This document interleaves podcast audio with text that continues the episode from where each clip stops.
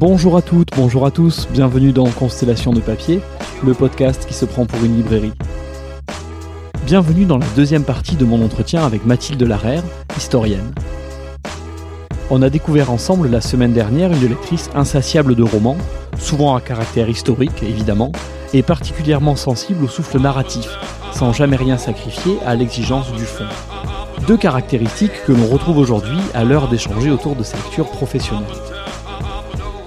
Le capital culturel, euh, c'est comme le capital économique, hein, euh, ça ruisselle pas tout seul. Hein. Euh, il faut, il faut qu'il y ait des gens qui le fassent ruisseler, il faut qu'il y ait des passeurs. Hein. Ici Jérémy, libraire sans librairie. Au programme aujourd'hui, féminisme, mouvements sociaux et éducation populaire. Rebonjour Mathilde. Bonjour Jérémy. Nous revoilà donc pour la deuxième semaine. la semaine dernière, on avait fait un, déjà un très beau parcours ensemble. Euh, moi, je dois dire, je vais sortir de ma réserve, je dois dire que c'est un parcours qui m'a qui m'a beaucoup plu parce que parce que c'est soit des livres que je connaissais et qui j'affectionne particulièrement, soit d'autres que j'avais envie de découvrir. Donc ça a même fonctionné pour moi cette euh, cette envie de découvrir de nouveaux livres. Donc merci de t'être prêté euh, prêté au jeu. Mais de rien. Et cette fois donc on va faire tes lectures professionnel. Donc je t'ai présenté un petit peu la semaine dernière rapidement, donc évidemment comme une historienne, en expliquant que tu travaillais sur les mouvements sociaux euh, et singulièrement au 19e siècle, mais c'est un peu plus euh, évidemment un peu plus euh, un peu plus précis que ça. J'aimerais bien du coup que toi tu nous expliques un petit peu vraiment sur quoi tu travailles, quels sont tes travaux, avant d'attaquer ensuite les livres sur lesquels ton travail repose. Alors moi j'ai commencé à travailler sur euh, la garde nationale. Alors la garde nationale, pour celles et ceux qui ne connaissent pas, donc euh, c'est euh, une force de l'ordre citoyenne qui a été créée au tout début de la Révolution française, le 13 juillet 1789, hein, qui a été créée par les la, bourgeoisie du tiers parisienne dans un double souci de se protéger de la contre-révolution royaliste et aristocratique. Euh, dans un contexte où on craignait hein, euh, que le roi n'écrase la révolution par les armes, hein, mais aussi pour euh, se protéger de la révolte populaire et qui menaçait dans, dans, dans, un Paris où on, crevait la faim.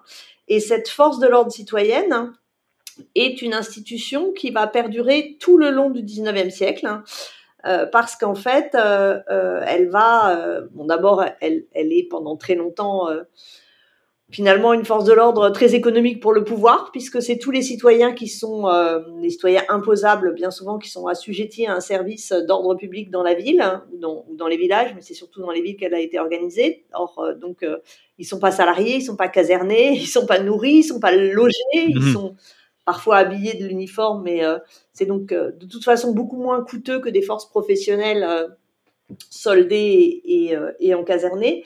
Et euh, d'autre part, euh, c'est vraiment euh, l'esprit de, de, ce siècle, hein, hérité de la Révolution française, qui finalement est prêt à remettre en cause le, le, le monopole de, de, de, la violence légitime par l'État en, en, en, créant donc une force véritablement citoyenne qui vient du corps social moi, j'ai travaillé sur cette force citoyenne euh, pendant la monarchie de juillet, euh, ce qui se justifiait parce que c'est le moment où elle a été euh, organisée le plus le plus sérieusement et le plus longtemps dans son histoire, parce que sinon, souvent, on laisse les corps de garde se déliter.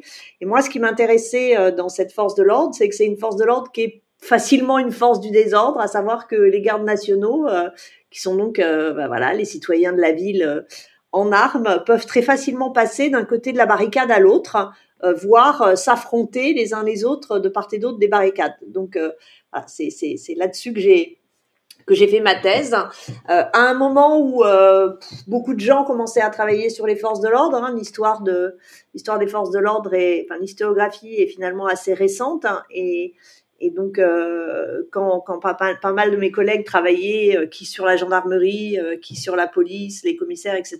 Moi, j'ai pris cette force citoyenne un peu particulière, euh, euh, pas, très sérieuse aux, yeux de, ceux qui sont spécialistes de, la police et de la gendarmerie, mais, qui justement me, me plaisait pour ça.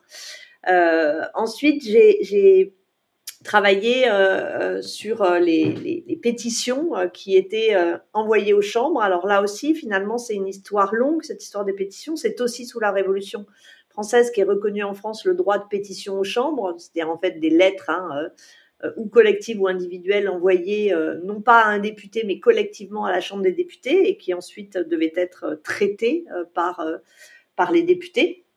Bon, la plupart du temps, elles étaient enterrées, mais enfin, au moins, ils étaient obligés d'en parler et de les lire. Et, euh, et j'ai à nouveau travaillé sur ce phénomène pétitionnaire euh, pendant la monarchie de juillet. En fait, je voulais savoir si la, la question que je me posais était de savoir si la Révolution avait euh, changé la pratique pétitionnaire de ceux qui écrivent ou changé la pratique de traitement des pétitions de la part des députés. Et, et, et je pensais, quand j'ai commencé ces recherches, que que le, le, ça changerait quelque chose, que la révolution allait forcément se marquer hein, euh, dans la pratique pétitionnaire, euh, que ce soit euh, des citoyens ou des députés. Et j'ai été finalement assez surprise, mais c'est le propre de la recherche, de me rendre compte que bah, pas trop. Et, et, ce qui s'expliquait en fait, une fois que je l'avais constaté, j'envoyais l'explication. Hein, finalement, dans un moment, euh, dans une séquence révolutionnaire, ben, il n'y a plus besoin de pétitionner aux chambres, puisqu'il y a plein d'autres moyens euh, d'exprimer, euh, d'exprimer son, son mmh. opposition. Donc voilà, donc dans tous les cas, il s'agit de travaux qui qui portent donc plus ou moins sur la même période, une période où le où le droit de suffrage est limité, mais où la limitation du droit de suffrage se heurte a une volonté très forte de, de, de, part importante de la population de participer à la vie politique et d'être citoyen à pleine entière. Et donc moi, ce qui m'intéressait, c'est comment voilà se percute euh, et, et se enfin, s'affronte euh, la volonté euh, d'un côté de réduire un des droits de citoyenneté qu'est le vote, et de l'autre, la volonté d'être citoyen, d'agir en citoyen. Et, et, quelque part, je pense que ce qui lie le plus mes travaux, c'est un peu ben voilà, comment, comment, on, comment on est citoyen quand on n'a pas le droit de vote. Et je terminerai parce que là j'ai été peut-être un peu longue, mais récemment, ce sur quoi euh, je, à la fois je, m'intéresse comme euh, comme citoyenne, mais je commence à, y travailler un peu comme scientifique et, c'est très différent de ce que j'avais fait avant. C'est-à-dire que je, relève dans les dans les manifestations euh, et de façon générale au cœur des mouvements sociaux tout ce qu'on peut appeler les écritures sauvages, donc euh, les pancartes, euh, les dos des gilets jaunes, euh, les graffitis sur les murs. Et j'essaie de voir quelle, quelle, est, quelle est la part de la citation du passé dans ces écritures sauvages et notamment quelle est la part de la mémoire révolutionnaire. Et donc, je, hmm je fais un travail de terrain hein, euh, euh, assez, euh, pas, évidemment pas exhaustif, mais le plus sérieux possible, de relever euh, de toutes les citations aux révolutions du passé dans les écritures euh, qui accompagnent les, les mouvements, les écritures sauvages, hein, pas les tracts, etc. Donc vraiment ce que je disais au début. Et, et donc ça me permet tout à la fois de, de d'essayer de, de, participer à la compréhension de ce que c'est que ce surgissement des écritures sauvages dans les, dans les mouvements contemporains et en même temps de réfléchir aux citations et aux, mémoires révolutionnaires euh, dans, dans, les mouvements contemporains. Ce qui fait un lien avec, euh, avec la partie plus euh, publique de ton travail euh, qu'on va, va aborder maintenant, où tu accordes aussi une place une place importante aux questions de mémoire et de transmission aussi et d'histoire des, euh, et d'histoire des luttes, y compris dans l'espace public par exemple que tu essaies de que tu essaies de, valoriser, de rendre accessible au public. On, en parle dans la, question suivante. J'ai juste eu une, interrogation là en t'écoutant. Euh, la garde nationale, on est d'accord qu'on les retrouve. Enfin, est-ce que tu peux me confirmer ou pas que on les retrouve aussi également au début de la commune? Est-ce que c'est le même corps ou pas? Euh... Les fédérés de la commune, hein, euh, c'est les gardes nationaux. C'est parce que les gardes nationaux s'organisent en fédération qu'on va les appeler les fédérés, mais ce sont les gardes nationaux. Et c'est très marrant parce que si on devait mettre dans un cimetière une tombe à la garde nationale, les dates que l'on mettrait, c'est 13 juillet 1789 et quelque part 28 mai, même si elle est, elle est dissoute un peu plus tard en août par tiers, 1871. Donc c'est vraiment une c'est vraiment une force de l'ordre qui accompagne l'histoire du siècle des révolutions en se créant à son aube et en, étant dissoute à son crépuscule. Oui, on, la retrouve, euh, on la retrouve sur, sur toute cette période. Du coup, voilà, maintenant je veux bien qu'on parle, qu'on parle de. D'abord, on va rentrer dans, la conversation à travers tes livres. Donc, je l'ai dit, tu es très présente dans, dans l'espace public. Donc, ça, j'aimerais aussi que tu m'en dises deux, trois mots sur comment, comment tu l'articules avec ton travail, et puis évidemment axer ça autour de tes livres. Donc peut-être, par exemple, la plupart de tes derniers livres sont parus aux éditions du Détour, avec qui vous cheminez, on va dire, depuis quelques années. on peut citer Il était une fois les révolutions, Guns and Roses. Alors il y a des titres à chaque fois, à, chaque fois originaux, on va dire, sur les objets des luttes féministes et également Rage Against the Machisme. Euh, est-ce que tu peux nous expliquer euh, quelle est la volonté derrière ces livres-là, à quel public tu t'adresses et comment effectivement tu l'articules à un rôle plus social, plus ancré dans la cité, on va dire, de l'historien, de l'historienne? Disons qu'il y a une dizaine d'années à peu près, euh, à un moment, enfin, où j'étais très militante à ce moment-là, j'étais même engagée dans un parti.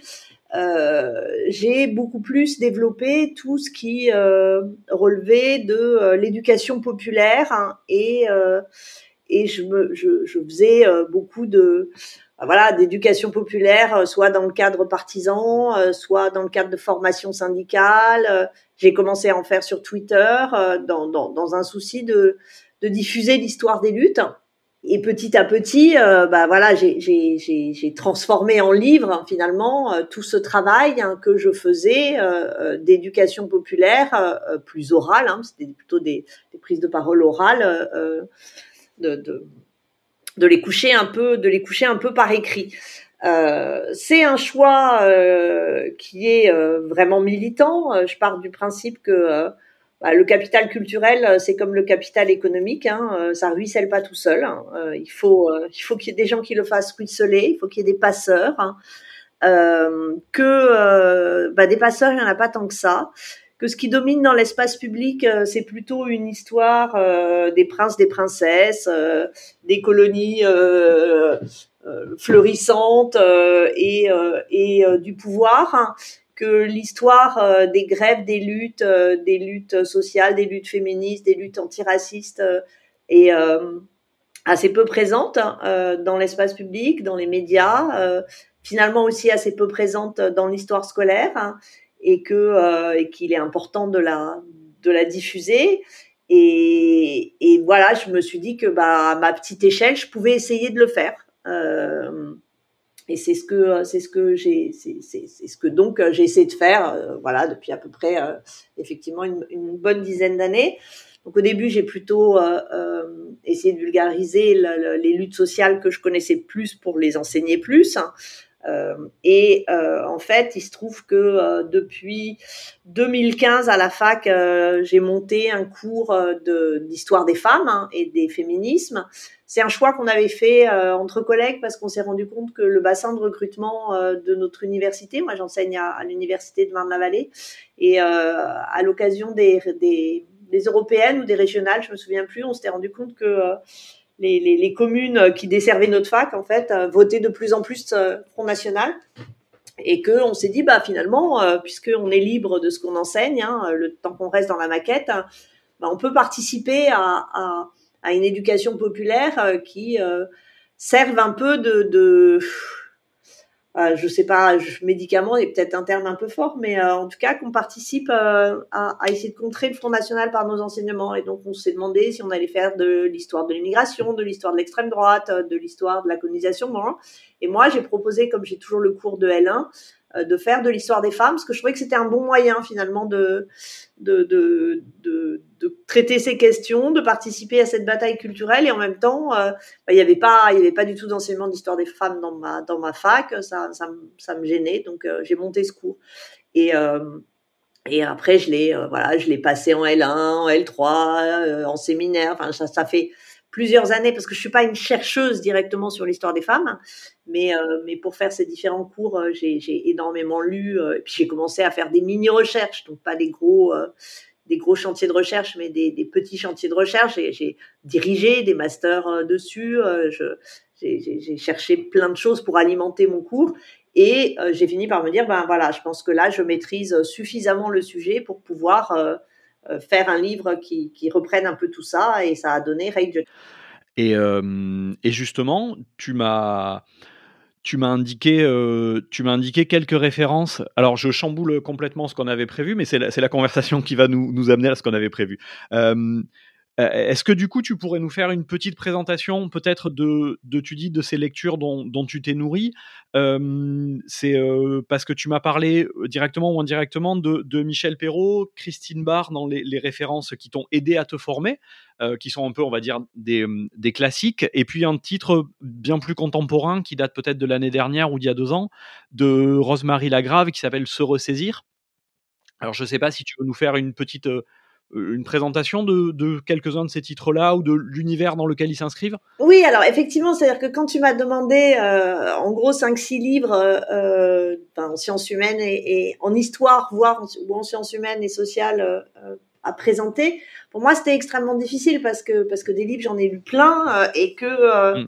et qu'il y a voilà, soit je, je, je, je présentais les livres que je considérais importants dans ma, fin, pas forcément dans ma formation, mais dans, dans les domaines qui sont les miens, soit je, je jouais le jeu qui était, qui était un peu celui que tu me proposais de jouer, c'est-à-dire euh, dire ceux qui, qui m'ont marqué, euh, mais bah, bah, personnellement. Et, euh, et effectivement, j'ai, je crois que je t'ai écrit, bah voilà, peut-être euh, que tu t'attends à ce que je cite Perrault, Barre, etc. Et c'est vrai que un grand nombre de leurs livres ont été extrêmement importants pour moi, parce que surtout, surtout que au début, euh, venant donc euh, de l'histoire de la monarchie de juillet, euh, de la citoyenneté, des pétitions, de la garde nationale, bah, j'ai forcément, j'ai commencé par lire bah, tous les tomes de l'histoire des femmes en Occident et puis les bouquins de Perrault. Enfin, c'est, beaucoup, beaucoup de lectures et qui sont extrêmement importantes pour moi. Alors, Perrault, c'est, ce qui est fou, c'est que je crois que ce que je préfère, c'est ses articles. Donc, c'est pas vraiment des livres, donc on n'est pas vraiment dans le,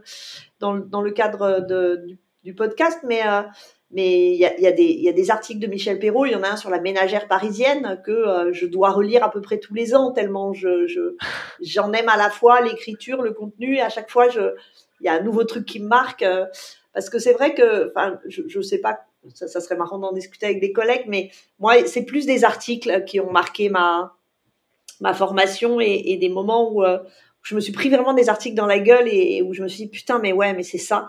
Euh, plus que des livres d'une certaine façon. En tout cas moi j'ai j'ai souvenir et, euh, et, et, et Barre, bah forcément, avec euh, tous les ouvrages euh, sur le féminisme de la première vague, son dictionnaire des féminismes, ses, ouvrages de synthèse sur le siècle des féminismes et le siècle des antiféminismes, euh, c'est incontournable euh, dans, dans, la formation de quelqu'un qui commence à, à s'intéresser à, l'histoire des femmes et à l'histoire du féminisme. Sur Barre, ce qu'il fallait rajouter un ouvrage que j'ai pas mis dans la liste, mais que que je conseille souvent, c'est euh, finalement un peu sa, son égo-histoire qui s'appelle Mon genre d'histoire, euh, dans lequel elle raconte euh, sa, sa formation, son, son, sa trajectoire d'historienne des femmes avec en plus, euh, je trouve vachement d'honnêteté en montrant que euh, sans doute quand elle a, elle a fait sa thèse, elle, elle euh, ne se posait pas la que des questions qu'elle se serait posées maintenant, notamment sur la question de la transidentité.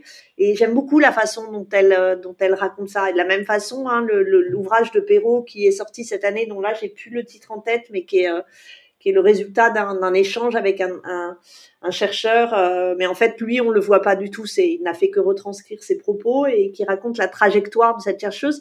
J'aime bien les livres qui racontent les trajectoires des chercheuses et ça me permet de, de passer à Rosemary Lagrave, euh, qu'effectivement j'ai lu euh, l'année dernière, qui est une espèce de pavé euh, que j'ai lu parce que des, des copines me le conseillaient je l'aurais pas forcément pris de moi-même compte tenu à la fois du poids et puis euh, et puis c'est une sociologue donc a priori au départ ça m'intéressait pas enfin c'était pas la, la, la j'avais pas une, une, logique professionnelle immédiate à le lire. Et en fait c'est ça c'est-à-dire que c'est euh, c'est l'ego histoire si on peut dire en tout cas la socio euh, la socio l'autobiographie sociologique je sais plus quel est le terme qu'elle utilise mais elle raconte, euh, elle raconte son parcours euh, d'une jeune fille née en milieu rural, mais pas de milieu paysan. Euh, finalement, ses parents ont été dans, sont dans un processus de déclassement qui les a conduits à s'installer à la campagne où ça coûte moins cher. Grâce à l'école, elle arrive finalement à, sortir de ce milieu. C'est un exemple de sortie de classe qui est, intéressant. Il y, a, un livre que j'ai pas encore lu, que j'ai très envie de lire, un échange entre elle et Annie Ernaux, parce que ces, questions de sortie de classe euh, sont, évidemment très intéressantes. Donc, euh, euh, l'école primaire d'abord, puis, puis primaire supérieure, et puis l'université. Elle, raconte ce, parcours, elle raconte comment, euh, au début, elle travaille euh, pour euh, en sociologie rurale et comment petit à petit, elle arrive à, elle s'intéresse et arrive à imposer au CNRS où elle est désormais chercheuse la question de l'histoire des femmes et de l'histoire du genre. Et j'ai adoré ce bouquin. j'ai adoré ce bouquin parce que bah voilà, quand une sociologue euh, analyse euh, euh, un parcours de sortie de classe, elle le fait forcément avec des outils qui, lui permettent de, donner beaucoup de relief et d'intelligence à ce qu'elle dit et parce que j'ai vraiment adoré. J'ai adoré la, la, fin aussi où elle parle de la vieillesse. Hein. Finalement, il n'y a pas tellement de, de, femmes qui parlent de la vieillesse. Enfin, évidemment, il y avait Beauvoir qui a écrit sur la vieillesse, mais les pages de Rosemary Lagrave sur euh, sur sur le, la vieillesse d'une chercheuse, hein, ça m'a à la fois très intéressée, profondément touchée. Donc c'est un livre euh, c'est un livre que j'ai que j'ai beaucoup aimé, énormément conseillé et euh, et je pense que quand je le conseillais, c'est l'année dernière, à chaque fois que je croisais quelqu'un, je disais putain, faut que tu lises ça, c'est vraiment un. Il fallait y aller franco parce que quand les gens voyaient la taille du truc, ils n'avaient pas forcément envie. Et, euh, et, en fait, à chaque fois, euh, après coup, on m'a dit ouais, t'as raison, c'est vraiment hyper bien. Euh. Donc voilà, c'est pour ça que je l'ai mis parce que c'est un des derniers livres que j'ai lu qui m'a qui m'a filé une grande claque quoi. Ok, effectivement, c'est vrai que je, t'ai fait faire un, petit détour par rapport à la liste que je t'avais demandé, mais c'est aussi que la, la, conversation nous a, nous a amené là, et ça me semblait intéressant de faire ce petit, ce petit rappel. On va reprendre du coup le, si tu veux bien, le fil chronologique. Donc le premier livre euh, dont tu m'as parlé, il s'agit donc d'un livre de Gérard Noiriel. Euh, et tu me dis, ça, ça m'intéresse beaucoup comme catégorie. Tu m'indiques, je crois que j'ai compris que j'aimais l'histoire en le lisant. Euh, du coup, alors j'aimerais bien que tu, bah, que effectivement que tu nous le que tu nous le présentes, c'est sur les, les, ouvriers, et puis que tu me dises peut-être maintenant qu'est-ce qui, euh, si tu as une idée comme ça dans le livre qui euh, s'il y en a un autre, qui serait un, livre pour donner le goût, entre guillemets, qui pourrait donner le goût de l'histoire. Voilà, s'il y a quelque chose qui te vient en tête comme ça. Alors, donc, euh, pour mon cas particulier au début, euh, moi, je sors de terminale. En terminale, euh, on ne lit pas de livre d'histoire. Hein. J'en avais pas lu, parce que voilà, mes parents auraient pu m'en faire lire, mais non, ils l'ont pas fait. Donc, j'avais, au mieux, j'avais lu, les manuels qu'on nous donnait, mais mais même les cours des profs suffisaient. Donc, euh, j'avais jamais lu d'histoire. Euh, et, euh, et, donc, j'arrive en Hippocane et, le premier livre qu'on nous fait lire, c'est. il y en avait deux. Il y avait Les paysans dans la société française, hein, d'Annie-Marie Moulin, et, les, ouvriers de Noiriel. Et je commence par les ouvriers de Noiriel. Et, et en fait, j'ai adoré lire ça. J'ai absolument adoré. Enfin, je, je, ça, ça je trouve, j'avais l'impression que ça, ça m'éclairait le monde. Je, je, me souviens encore du chapitre euh, le, le, vrai le vrai prolétaire, c'est l'immigré, c'est-à-dire qu'en fait, euh, euh, sans le savoir, Noiriel faisait de l'intersectionnalité et, et, et j'avais jamais vu les choses comme ça. Je pense que ça percutait des, des, des, des, des questions que je me posais comme comme citoyenne et comme déjà militante de gauche, donc je trouvais ça super intéressant. Enfin, voilà, j'ai ce souvenir de, euh, de me rendre compte, alors que euh, je pense comme tout, tout, tout étudiant et étudiante euh, qui commence et d'un seul coup on dit, bah voilà, faut lire ça, on se dit, oh putain, faut lire tout ça d'histoire, bon bref. Et en fait, j'en garde le souvenir, voilà, de, de quelque chose qui...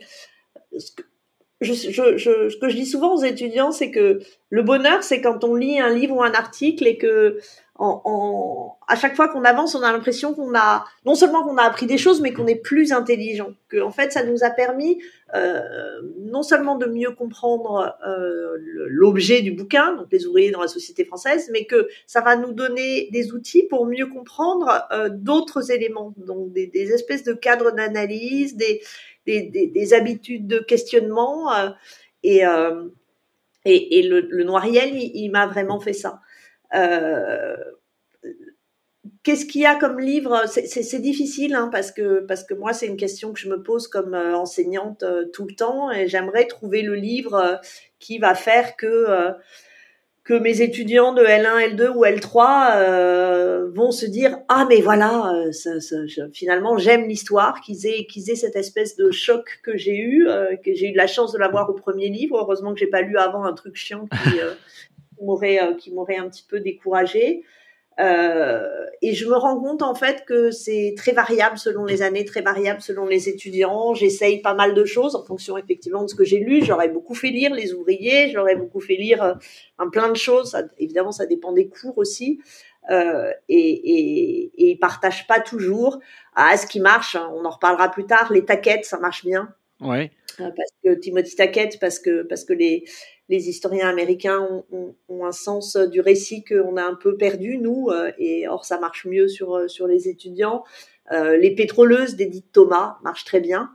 Euh, pareil aussi parce qu'il y a, y a à la fois une grande précision dans, dans l'analyse et en même temps un, un style et un sens du récit qui, qui, qui, accroche plus aux étudiants. Ça dépend. Il y, a, y, a, vraiment des fois où où je suis surprise parce que des livres que j'ai donnés, parce que là c'était un peu nécessaire euh, dans le cadre du cours et, j'ai un peu peur de le faire en me disant oh là là ça va être un peu ardu et puis euh, il y en a qui accrochent à mort, d'autres pas. Donc c'est je pourrais pas trop dire. En tout cas, pour moi, ça a été, ça a été celui-là. Oui, et alors c'est vrai aussi que bon, la question était pour euh, ouvrir un peu. C'est évidemment pas une une science exacte, et euh, enfin, la recommandation du livre qui fait aimer l'histoire n'est pas une science exacte, et euh, heureusement, et j'imagine, hein, parce que ce serait très triste sinon. Mais non, mais je pense qu'on a tous et toutes, enfin, j'en sais rien, faudrait voir avec les autres, mais voilà, se souvenir d'un du premier livre d'histoire lu, et on se dit oh putain, mais en fait c'est ça que j'ai envie de faire. C'est c'est c'est ce type de questionnement que j'ai envie de. J'ai j'ai voilà ça. Ce que j'ai jamais eu avec la philo, jamais eu avec euh, l'éco et euh, que j'ai pas eu avec la socio. Peut-être que je maintenant je l'aurai plus avec la socio. Euh, et je pense que et, et, et moi c'est souvent ça. Là on s'éloigne un peu, mais euh, que je, je, suis un peu triste de voir euh, maintenant comment les livres d'histoire en fait euh, euh, sont écrits de façon de plus en plus complexe, avec de plus en plus de, de concepts qui euh, sont considérés comme connus par le lecteur ou la lectrice alors qu'ils ne le sont pas, qui, qui laissent de moins en moins de place au récit et qui en fait euh, sont des livres que euh, qu'on peut lire avec un gros bagage, hein, avec une habitude mm. de cette langue académique hein, et qui donc euh, sont sont de moins en moins grand public et qui sont même pas très faciles pour du L1 ou du L2 et je trouve ça dommage parce que parce que et la socio, je trouve que c'est un peu ça. Moi, des fois, je lis des livres de socio, je comprends pas. Enfin, faut que je reprenne les phrases quatre cinq fois, que je les relise, je vois pas trop, je me perds dans les notes pour essayer de piger. Euh, alors, je comprends l'utilité du truc, mais en fait, il y a un moment où euh, on peut très bien le faire de façon à ce que ça soit beaucoup plus lisible, et, et c'est comme ça qu'on rentre dans une discipline. Et, et c'est vrai que bah, des fois, il y a des livres euh, que je trouve super, mais je vais pas le donner à mes L1 parce que je le trouve trop dur. Or, en fait, hein, il pourrait très bien ne pas être trop dur. Il suffirait de l'écrire différemment. Il suffirait de, il suffirait de, de de revenir. Enfin, je trouve que les, les, les, historiens et les historiennes écrivaient euh, plus simplement, ce qui ne veut pas dire que leur analyse était moins puissante euh, jusqu'au dans les années 2000 que de nos jours, quoi. Oui, et puis c'est effectivement un, un enjeu pour, les, pour la diffusion du savoir, c'est aussi un enjeu évidemment pour les, les lecteurs, lectrices, et, euh, et c'est dommage, enfin, y compris, là tu parles des étudiants, mais même si on pense à un grand public euh, intéressé, éclairé, ah un public de librairie qui a envie de, de, découvrir. C'est effectivement, je trouve, moi j'ai l'impression d'avoir vu des choses qui font un petit peu écho à ce que tu dis, et puis euh, des, des, euh, des, clients ou des lecteurs qui euh, pensent avoir un livre parce que il est visible entre guillemets en librairie, dans une maison d'édition dite grand public, etc. Et puis qui au final se retrouvent avec un livre présenté comme accessible, mais au final trop ardu et, c'est un peu dommage parce que bah parce que c'est une mauvaise expérience de lecture, c'est rarement agréable, ça peut aussi passer l'envie, alors qu'il y a effectivement aussi d'autres gens, euh, d'autres types d'écriture qui sont beaucoup plus beaucoup plus accessibles. Effectivement, tu as parlé du, du sens du récit euh, de, de, Timothy Tackett, par exemple. Est-ce que tu peux nous développer euh, un petit peu ça? Oui, alors dans les livres que je t'ai présentés, euh, j'ai mis par la volonté du peuple comment les, les députés sont devenus révolutionnaires qui lui aussi est un livre qui est important pour. Enfin là, là c'est à nouveau c'est perso, hein, mais c'était un moment où je commençais, enfin voilà, j'étais un peu engluée dans ma thèse, j'en avais un peu marre, comme tout le monde en a marre de la thèse à un moment. Et, euh, et d'un seul coup, je, je, je, me disais, mais est-ce que je suis pas en train de faire une connerie? Est-ce que en fait j'aime vraiment ça ou pas? Enfin bref, euh, j'étais pas complètement, enfin, je doutais, voilà. Et ouais, euh, crise de foi. Ouais, c'est ça, crise de foi. Et, euh, et, et je sais pas pourquoi j'ai lu le Timothy Taquette à ce moment-là. Qui c'est qui me l'a conseillé ou pas Ça, je ne me souviens pas. Peut-être c'était parce que voilà, je devais donner des cours là-dessus et que et que et que je me suis dit que ça, ça me permettrait d'enrichir mon cours. Et, et en fait, c'est, ça m'a fait du noir bis, c'est-à-dire que d'un ce coup, je me suis dit, ah mais ouais, mais en fait, ouais, c'est tellement génial euh, quand on arrive à faire ça, quand on arrive à à la fois à, voilà à, mobiliser, enfin, il arrive à raconter des histoires qui sont plus près de ses députés, de leur processus de, de, radicalisation révolutionnaire, et en même temps de il, raconte bien les débuts de la révolution. Enfin, on, est dedans, on le sent. Euh, c'est, à la fois une expérience intellectuelle et, et, et sensuelle d'une certaine façon. Enfin, en tout cas, euh, et, je trouve qu'il réagit. Il, enfin, il, réussit très bien à faire cette, euh, cet équilibre-là entre les deux, entre l'analyse et le récit, entre le particulier et le général. Euh, il est toujours très très clair. Hein.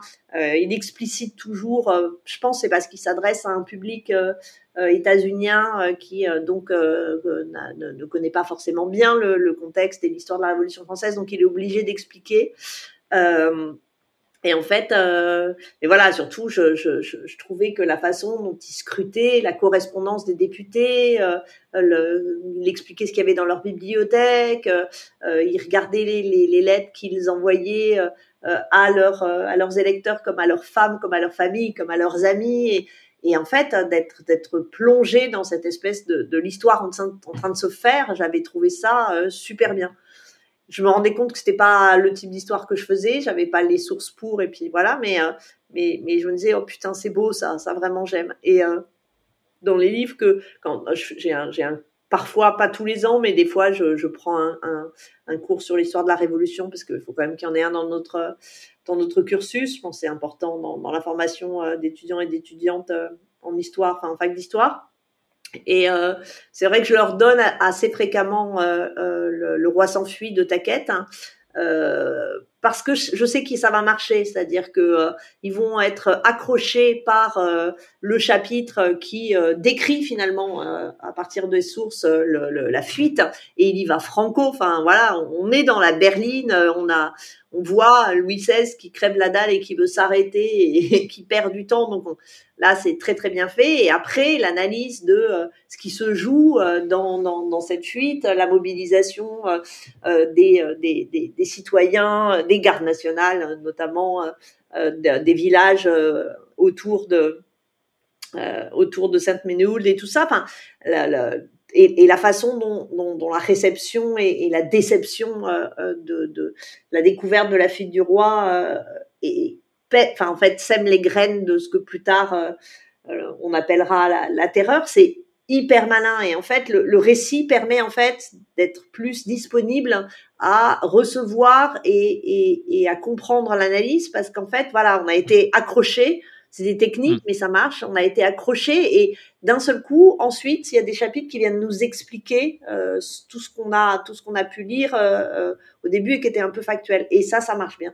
Tu sembles très sensible aux questions de, évidemment, hein, mais tu, le, tu nous l'expliques vraiment bien. Je trouve les questions de à la fois d'écriture et de comment transmettre, euh, de transmettre les travaux.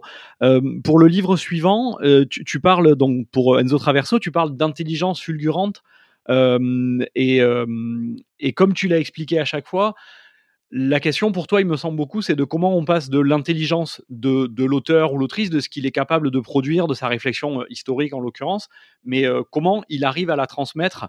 Et du coup, est-ce que tu peux nous expliquer, par exemple, à propos donc de, de ce livre d'Enzo Traverso, de son travail en général, comment cette intelligence fulgurante passe à travers ses livres? Ouais, alors Enzo Traverso, je voulais absolument le mettre parce que, euh, enfin, pour moi, c'est c'est un des esprits euh, les plus brillants euh, que, que qui, qui existent actuellement, que j'ai pu lire et, que j'essaie beaucoup de faire lire. Euh, à chaque fois qu'il y a un bouquin qui sort, je me jette dessus. Bon, il se trouve qu'en plus, il, est, il est très à gauche et je suis très d'accord avec ses idées, mais c'est pas, pas que pour ça. Hein. Mais, euh, mais voilà, comment je. Alors, il faudrait que il y a longtemps hein, que, que, je découvre la violence nazie. nazie. Euh, je pense que je l'ai lu au moment où il sort. Et en fait, je pense que je l'achète parce que euh, euh, c'était un moment où euh, je devais faire des cours justement sur la sur la question euh, du nazisme parce que quand on débute à la fac, on ne choisit pas du tout ses cours. Hein. L'avantage de vieillir, c'est que d'un seul coup, c'est nous qui choisissons notre programme. Mais au départ, on fait les TD des autres, donc on se retrouve à faire des trucs sur lesquels on n'a jamais travaillé et on a tout un été ou ou en tout cas le temps qu'on peut prendre pour se mettre à niveau sur un truc qu'on connaît un peu mais pas très bien. Donc je sais que j'avais un cours à faire euh, pour euh, pour la prof de Marne sur euh, sur le nazisme. Donc bon, voilà. Donc je prends les Kershaw, les Kershaw aussi. Hein, j'ai hésité à mettre les Kershaw, mais les Kershaw, putain, ça, ça, ça, je, trouvais ça super fort. Et, et donc j'achète la violence nazie parce qu'il y a écrit violence nazie quoi. Et en fait, c'est une analyse des origines, de la généalogie et de la façon dont dans le 19e siècle sont semées les graines de ce qui va, ce qui va donner cette violence nazie. Euh, il analyse à la fois le, euh, la violence sociale et, et, et, le, le, racisme social contre, contre les classes populaires, ouvriers, ouvrières. Il analyse euh, la violence dans la colonisation. tout ça, tout ça est, est, dedans. Et en fait, j'aurais dû faire gaffe. Hein, le sous-titre, c'est une généalogie européenne. Effectivement, mm. moi, j'avais vu que le titre. Et, et, donc, alors que j'étais censée euh, préparer mon cours sur euh, le nazisme, bon là, j'avais pas beaucoup d'éléments trop sur le nazisme, mais en revanche, d'un seul coup, euh, je, je, lisais des choses sur le 19e siècle que je n'avais jamais lues, euh, pas sous cet angle-là, euh, et que je trouvais absolument éclairant.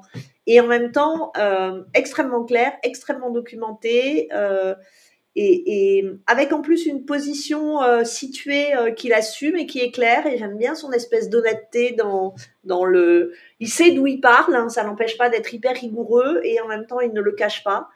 Et euh, et à partir de là, j'ai dévoré, tout Traverso et c'est vraiment ça. C'est-à-dire que enfin c'est ce que comme je disais tout à l'heure, je dis aux étudiants, il y a il y a des livres comme il y a des conférences, comme il y a des cours euh, vous, vous sortez, vous avez eu l'impression d'avoir assisté à de l'intelligence, mais elle ne vous a rien apporté. Vous sortez avec la sensation que l'intelligence à laquelle vous avez été confronté ne fait que euh, vous mettre face à votre propre ignorance ou votre propre, euh, parfois vos, limites.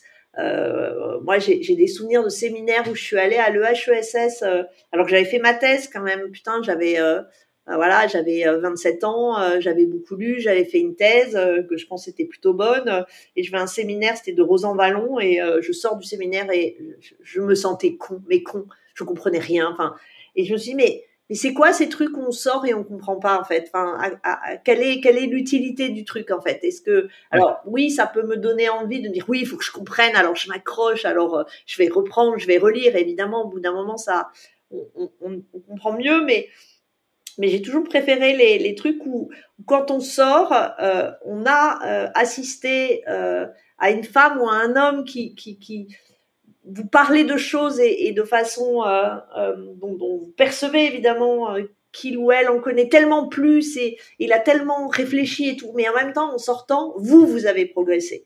On a, on a, voilà, on progresse, on a compris, et non seulement on a compris ce qui a été dit, mais en plus on se dit, oh putain, j'ai des outils pour comprendre le monde, grâce à ce que je viens d'entendre, et ce que je viens d'entendre, je peux l'appliquer sur d'autres choses. Et ça, en fait, c'est vachement rare. Et pour moi, Traverso, c'est ça. Oui, pas seulement la qualité d'un raisonnement et de son propre travail, mais euh, ouvrir, des, ouvrir des portes dans la réflexion du lecteur, de la lectrice, et lui donner des, euh, des éléments pour, euh, pour, pour, pour d'abord pour comprendre le sujet dont il est question, puis éventuellement pour d'autres choses, des nouveaux concepts, des nouvelles approches, etc. Voilà. Je vais devoir tailler un petit peu dans, euh, dans, dans la liste parce qu'on on doit, on doit avancer, sinon on va être obligé de faire un troisième épisode. Ce serait avec plaisir, mais c'est en théorie pas la formule. Euh, comme tu parles de, de, cette, cette, cette volonté de, encore une fois, cette volonté de transmettre et de ne pas pas adresser un message au lecteur ou à lectrice de dire euh, ce livre est pas pour toi ou ce sujet n'est pas pour toi ou etc. Euh, J'aimerais bien parler un petit peu du livre de Jérémy Foa, qui doit être aussi une lecture récente parce qu'il est sorti il y a un an ou deux. et là aussi, tu m'indiques une sensibilité à, l'écriture et à l'approche.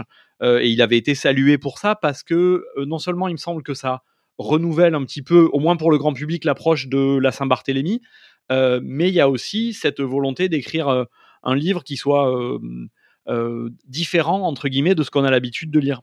Tout à fait. Euh, ah, donc moi, la Saint-Barthélemy, euh, enfin, je connaissais pas grand-chose. Hein, c'est des souvenirs de de mes études, donc autant dire que ça date. Hein. Naturellement, euh, je j'ai déjà suffisamment de trucs à lire sur le 19e et le 20e euh, euh, pour pas avoir le temps de lire malheureusement les ouvrages des, des, des, modernistes ou, ou, des ou des ou des médiévistes, hein. ce qui est con. or Or, en fait, euh, euh, je pense qu'on aurait beaucoup à gagner à lire plus, en tout cas, euh, pour moi qui suis contemporanéiste, à lire plus de médiéval, euh, plus d'antiquité, plus de moderne. J'ai pas le temps, j'ai pas le temps de lire ça. Bon, pourtant, comme on l'avait, enfin, j'avais vu que ça circulait et, et, et ce qu'on en disait m'intéressait, j'ai acheté le livre de Jérémy Foa, même si la Saint-Barthélemy a priori est pas dans, dans mes préoccupations premières. Hein. Euh, parce que ça m'intéressait aussi cette histoire des voisins qui tuent quoi et de la, de la façon dont ils se posaient la question. Et, euh, et oui, alors ça, vraiment, ça, voilà, ça m'a. J'ai trouvé que les, questions qu'ils posaient étaient intéressantes et là aussi euh, tout à fait, tout à fait. on peut les poser sur d'autres périodes. Et d'ailleurs, ce qui m'avait donné envie de lire le livre, c'était un échange entre lui et Hélène Dumas. Euh, qui a écrit dans la même collection d'ailleurs. Euh, j'ai le livre qu'il faut que je lise, que j'ai pas encore lu, et peut-être que si je l'avais lu, il aurait fait partie de la liste, hein, mais j'ai pas encore eu le temps de le lire. Pardon, euh, juste, est-ce que tu peux nous dire, parce que le livre d'Hélène Dumas, il parle les massacres au Rwanda. Et, et, en fait, il, il, il, il il se livre euh, comme historien en train d'interroger ses sources, euh, ne sachant pas toujours quoi faire de ses sources, expliquant comment il arrive à les utiliser, à les questionner, ce qu'il arrive à en tirer. Donc en fait, tout ce que l'on fait, mais que euh, on supprime dans la rédaction des articles et des et des ouvrages, euh, que d'ailleurs parfois on, supprime aussi euh, des cours, alors peut-être moins des TD, dans les TD ou en tout cas dans les séminaires de master on l'explique plus, mais lui il le couche par écrit. Et, euh, et, et, ça, en fait, déjà, ça parle à tout historien ou historienne, qui soit moderniste ou, ou 19e comme moi, parce que les questions qui se posent, on se les est toutes posées. Euh, mais il a une façon de les formuler qui, qui m'a permis moi de me dire bah oui c'est ouais de fait ouais voilà. Enfin ça ça ça a mis des mots sur des choses que je ressentais mais que j'aurais pas pu exprimer aussi bien et que qui, ça m'a aidé à comprendre des, des en tout cas formuler des, hésitations que j'avais. Et résultat, voilà, il nous tient par la main, mais il nous tient par la main pas dans, un récit ou une analyse de la Saint-Barthélemy, il nous tient aussi par la main euh, euh, dans les dépôts d'archives en ouvrant euh, ces archives notarianes dont il arrive à tirer des choses. Et, euh, j'ai trouvé ça très réussi et, et la forme par, par chapitre très court qui est donc résultat, voilà, c'est c'est le, côté haché fait aussi que c'est plus facile à lire que des chapitres très longs euh, qu'on doit couper par moment. Résultat, quand on les reprend, on sait plus où on en était, etc.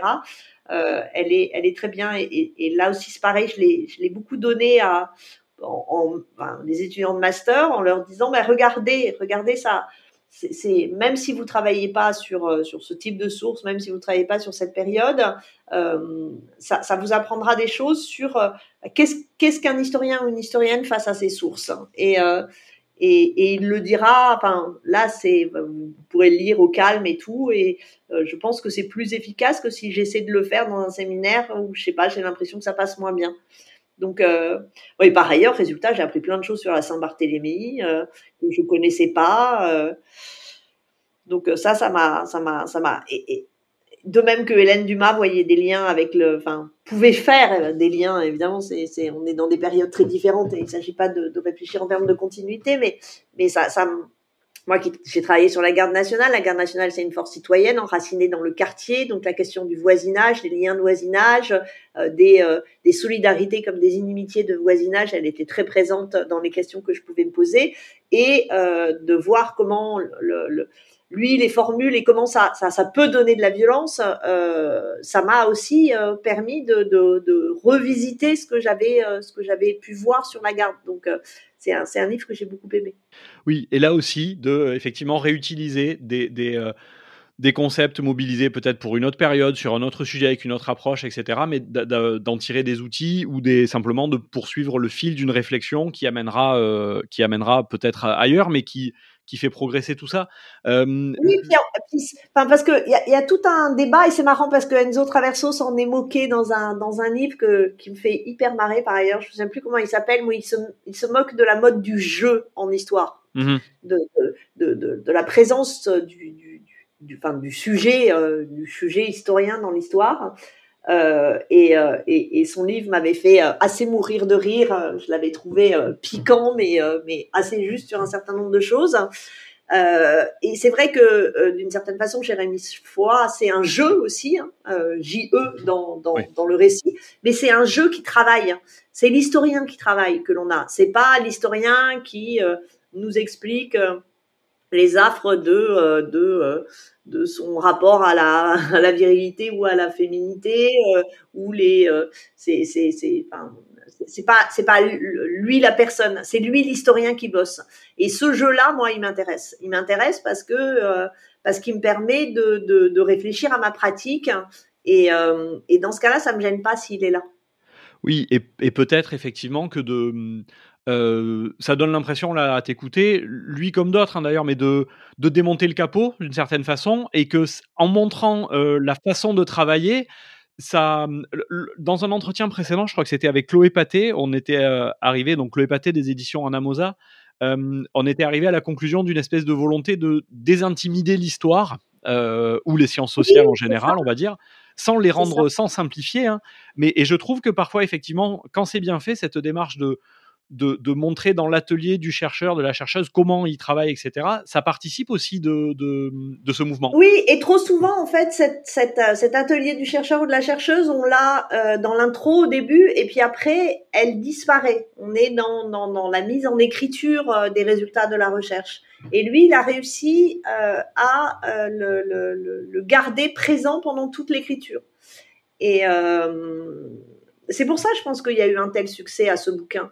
Euh, c'est parce que euh, parce qu'il y a, y, a, cette écriture particulière, cette approche particulière qui, euh, sans jamais enlever la force à la démonstration, et ben voilà, elle, peut parler à plus de gens que que un, un ce serait marrant que Jérémy tente tente de faire un article scientifique en enlevant ça et en montrant comment plus traditionnellement, on va dire, euh, ou plus académiquement, il aurait pu écrire son livre, euh, qui n'a pas fait, pour voir, pour voir la différence. Et en fait, euh, je pense que cette différence, elle est en fait une, une invitation à, à, rentrer dans son, dans son, dans son travail et à, et à, et à le suivre, euh, que, alors que dans plein d'autres cas, alors que le travail est tout aussi passionnant et fascinant, la porte reste fermée. Il faut un peu la forcer pour rentrer dedans. Oui, parce que le travail fini, entre guillemets, le beau résultat euh, sans les, sans les échafaudages, il, peut peut-être euh, être plus... plus intimidant ou, ou se demander un peu par où on y rentre en fait parce que tellement c'est tellement ça a l'air parfait et, bordé quoi. Mmh, ouais. Le temps passe extrêmement vite, ce qui me semble une bonne nouvelle, mais euh, je te propose un dernier livre parce qu'il nous permet de boucler, euh, boucler notre, notre diptyque d'entretien, puisque je, t'avais demandé pour commencer de nous faire une présentation sur l'histoire du 1er mai la semaine dernière.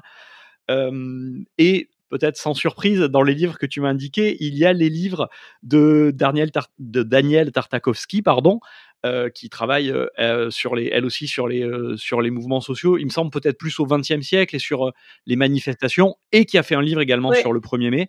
je veux bien que tu nous en parles pour terminer ces entretiens. Oui, alors je l'ai mis parce que parce que je, je, je pense que j'ai lu tous les livres de Daniel Tartakovsky et je les aime tous. c'est difficile ton exercice parce que. Je suis désolé. Parce que en fait, non, mais c'est intéressant en même temps, mais parce qu'on a, on en a plein en fait. Tu penses bien que si, si, si tu, tu, tu, questionnes des gens, moi j'ai 53 ans, ça fait donc 25 ans au moins que, que je lis des livres d'histoire. Enfin, il y a, y, a, y a des fois où j'en lis 10 par mois, donc euh, bah voilà, c'est, j'en, j'en ai plein et, euh, et, et c'est difficile de, de choisir. Et, euh, et voilà, donc euh, j'ai essayé de, voilà, de faire ceux qui, qui, qui, qui, qui me touchent. Et, euh, et vraiment, les livres de Daniel Tartakovsky me touchent. Alors, Daniel Tartakovsky, en fait, au tout début, j'ai même pas lu un livre d'elle. J'ai lu euh, le manuscrit de sa de sa thèse qui était déposé au Centre Malheur, hein, qui est qui était le, le, la bibliothèque du Centre Malheur, qui était un centre d'histoire sociale 19e, 20e, mais surtout 20e, et, et qui était dans le Marais. Et euh, je sais plus. Si, je sais pourquoi j'étais allée la lire. J'étais allée la lire parce que je faisais un cours là-dessus et que euh, je voulais. Euh, souvent, on va chercher les thèses parce que euh, il y a des il y a des annexes et ça permet de donner des documents aux étudiants parce que on essaie de trouver des chouettes documents pour pour les étudiants. Et donc, je voulais voir s'il y avait des, des documents bien. Et résultat, alors que j'allais chercher des documents, je me suis retrouvée des heures durant à lire toute la thèse. Toute la thèse. Et, et après, elle l'a publiée et, et, et, je l'ai relue sous la forme publiée. Et, euh, et ensuite, je les ai tous lus. Donc, La part du rêve hein, qui euh, traite du 1er mai. Euh, il y en a un sur le Père Lachaise que j'aime beaucoup. Et bah, je crois en fait que c'est vraiment le. D'abord, j'aime le sujet, j'aime l'histoire des mouvements sociaux, j'aime j'aime j'aime l'histoire des luttes et, et, et j'aime l'histoire des répertoires d'action. Donc évidemment, ce, ce, sur quoi elle travaille, c'est ce, ce qui m'intéresse et ce que ce que j'aime le plus lire. Euh, et puis à nouveau, euh, voilà, j'aime, j'aime. Euh, je trouve que c'est il y, a, un mélange de, de, très grande rigueur et de et en même temps de il y a pas c'est pas vers c'est pas il y a pas de il y a pas de jargon c'est toujours clair c'est c'est c'est c'est toujours comment dire je trouve pas les je trouve pas les termes mais mais c'est pareil on, comprend absolument ce qu'elle raconte et euh, on apprend un milliard de choses et euh, quand on va dans une manifestation ensuite, hein, on peut utiliser ces clés de lecture hein, pour comprendre la manifestation qui se déroule sous nos yeux. Donc elle donne des outils, elle donne des outils pour euh, comprendre au-delà du sujet sur lequel elle travaille. Et et c'est vrai que, bah voilà, tout, tout, maintenant, elle, c'est fait, mais au bout du compte, c'est elle qui la première, enfin, pas, il y a, y a de manger aussi, mais elle, prend la question du premier mai à bras le corps, euh, elle prend la question euh, du Père Lachaise à bras le corps, euh, elle travaille sur les manifestations, enfin, tous ces objets passionnants, elle, elle, elle, les, elle les analyse et les, et les déchiffre et c'est, et c'est, c'est chouette il y a la, grève de Perrault aussi. Hein. La, grève de Perrault me, fait, pareil. En fait, je, pourrais dire plein de choses sur Perrault, mais je me suis dit tout le monde va s'attendre que je parle de Perrault, donc autant faire découvrir d'autres trucs. Quoi. Mais euh, et, par ailleurs, comme, euh, on essaie quand même, euh, chacun je comment dire, je j'essaie au cours de, des entretiens de mettre en avant. Alors avec toi, c'était c'était facile, hein, mais de mettre en avant des, euh, des, cohérences, etc. Et puis des fois des choses, des rebonds qui euh, sauteraient peut-être moins aux yeux de, éventuellement des gens qui nous écoutent. Mais par exemple, là, avec Daniel Tartakovsky, vous partagez, euh, vous partagez le même, au moins depuis ces dernières années, vous partagez le même éditeur. Ce qui je trouve là aussi sur des histoires de, de, de, liens entre les livres, ces derniers livres, dont un sur la crise, enfin qui s'appelle La manif en crise, sur les évolutions, les dernières évolutions des types de mobilisation par rapport à la dimension historique de ses travaux précédents. Euh, et là aussi, je trouve que ça fait des, rebonds et des cohérences et que euh, quand le travail euh, éditorial, autant que le travail de, de, la personne qui écrit est bien fait, il n'y a souvent pas de hasard non plus, ni dans ces dynamiques de maison d'édition, de publication, etc. Et que... Mais c'est vachement important la maison d'édition. Alors déjà, il y y a, des choix politiques qui sont faits de prendre des maisons d'édition indépendantes hein, et pas de et pas de maison d'édition euh, euh, possédée par des grands multimillionnaires, mmh euh, qui, qui est, qui est d'ailleurs, enfin voilà, sachant qu'on sera moins distribué, que ça sera moins, euh, c'est c'est c'est c'est des choix qui qui voilà qui c'est sûr que bah, on, on, touche moins d'avaloir et, et on est moins sur les tables en étant chez une maison d'édition indépendante que dans un grand groupe, hein, mais voilà, c'est un choix politique. Et euh, et en fait, quand on, on a l'habitude de travailler avec des éditeurs, hein, euh, y a, on, on, apprend énormément à bosser avec des éditeurs parce que quand le travail d'édition est bien fait, les corrections qui sont faites hein, font énormément progresser. Moi, j'ai mmh. énormément progressé euh, et, et, réfléchi à ma façon d'écrire en travaillant avec le détour, en travaillant aussi avec Thierry Discepolo aux Agone, à chez Agone. Hein, On mmh. avait fait un, un livre avec euh, Laurence Decoq et Guillaume Mazot sur l'histoire comme émancipation et, son travail d'éditeur qui est pas de la même nature. Enfin, il m'a pas appris les mêmes choses que euh, que ce que ce que m'a appris, ce que ce que m'ont appris Juliette. Juliette Mathieu et, et Bertrand Bernard au détour. Et en fait, à chaque fois qu'on travaille comme ça avec un vrai travail d'édition, euh, c'est extrêmement intéressant euh, en tant qu'autrice hein, euh, d'avoir cet échange. Et puis après, bah, il, se crée une, une, amitié. Alors, ça, c'est pas forcément toujours une amitié. Là, il se trouve que vraiment c'est une amitié, mais mais qui fait qu'on a envie de continuer à travailler avec les mêmes personnes. Ouais. Et et moi, il y a plein d'autres maisons d'édition indépendantes euh, avec lesquelles euh, j'aimerais bien travailler parce que parce que j'aime beaucoup ces maisons d'édition indépendantes. Euh, bah, c'est le cas d'Anamosa, c'est le cas de Libertalia, il y en a il y en a d'autres ou la Fabrique, mais mais voilà, j'ai l'habitude de travailler avec eux. je, je, sais que ça va bien se passer, que ils, connaissent aussi maintenant ma façon de travailler, donc ils paniquent pas quand j'arrive pas à rendre un truc parce qu'ils savent que je vais finir par le rendre dans les temps. Mmh donc voilà, c'est c'est il y a, y a il y a un trio là dans ce cas-là euh, qui, qui, se met en place et, euh, et, qui est important en fait pour euh, écrire des livres. Oui, ça, aussi c'est une partie aussi de si on reprend ce truc de ce qu'il y a dans le sous le sous le capot, ça aussi c'est une partie et c'est effectivement c'est quelque chose qu'on avait déjà évoqué aussi dans d'autres entretiens, mais le le circuit d'un livre, le parcours d'un livre de sa de, de son idée jusqu'à sa commercialisation, c'est aussi une histoire de une histoire d'amitié et de et de fidélité de fidélité et de de choix, euh, de choix humains, mais qui ont, qui ont au final beaucoup de sens quand c'est fait euh, avec, euh, avec cœur et passion, et comme tu dis, par des indépendants et par des éditions avec éditeurs, pas évidemment pas l'édition industrielle.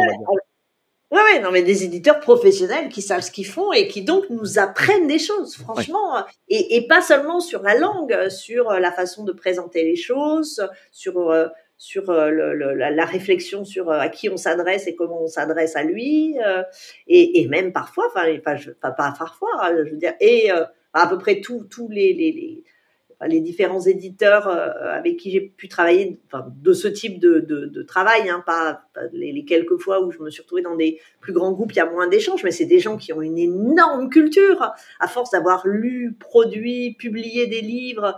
Euh, il y, a, plein de trucs qui disent oui, mais là, tu sais, dans ce livre, tu pourrais voir ça. Hop, hop, hop, on connaît pas, on va voir, on apprend plein de choses. Enfin, c'est quelque chose d'extrêmement enrichissant. Hein. Bon, mais ce sera donc l'occasion. Euh, de saluer effectivement le travail des, éditions du Détour qui, euh, qui effectivement depuis 4, 5, 6 ans peut-être font, euh, font un super boulot avec à la fois, euh, à la fois de, des livres très contemporains et puis quelques livres un peu plus patrimoniaux, on va dire, qui, qui, qui rééditent et c'est un, un chouette boulot auquel, auquel tu participes. Avant de te laisser, je te propose donc le fil rouge de nos entretiens, c'est-à-dire j'aimerais que tu nous proposes une citation liée au livre ou à la lecture que tu affectionnes particulièrement et puis avec laquelle on commencera l'entretien de l'invité euh, prochain, la semaine prochaine. Alors, ma citation. N'oubliez jamais qu'il suffira d'une crise politique, économique ou religieuse pour que les droits des femmes soient remis en question. Ces droits ne sont jamais acquis. Vous devez rester vigilante votre vie durant. Simone de Beauvoir. Très bien. Simone de Beauvoir, je crois que tu m'avais indiqué pour la semaine dernière et dont on n'a pas eu le temps de parler. Euh, je crois qu'il va falloir euh, au final faire un troisième ou peut-être même un, quatrième épisode dans une prochaine saison. Merci beaucoup. C'était le quatorzième épisode de Constellation de papier. Un podcast artisanal et indépendant enregistré à distance entre Paris et Marseille le 4 mai, puis mis en forme et mixé le 8. Il y a 78 ans et une poignée de jours, Charlotte Delbo, résistante communiste, quittait l'enfer de Ravensbrück. Édité aux éditions de Minuit, dont nous parlions la semaine dernière, son œuvre littéraire tout entière sera consacrée à l'expérience des camps. Quelques mots tirés d'une connaissance inutile parue en 1970. Je vous en supplie, faites quelque chose. Apprenez un pas, une danse. Quelque chose qui vous justifie, qui vous donne le droit d'être habillé de votre peau, de votre poil. Apprenez à marcher et à rire, parce que ce serait trop bête à la fin, que tant soit mort, et que vous viviez sans rien faire de votre vie. À bientôt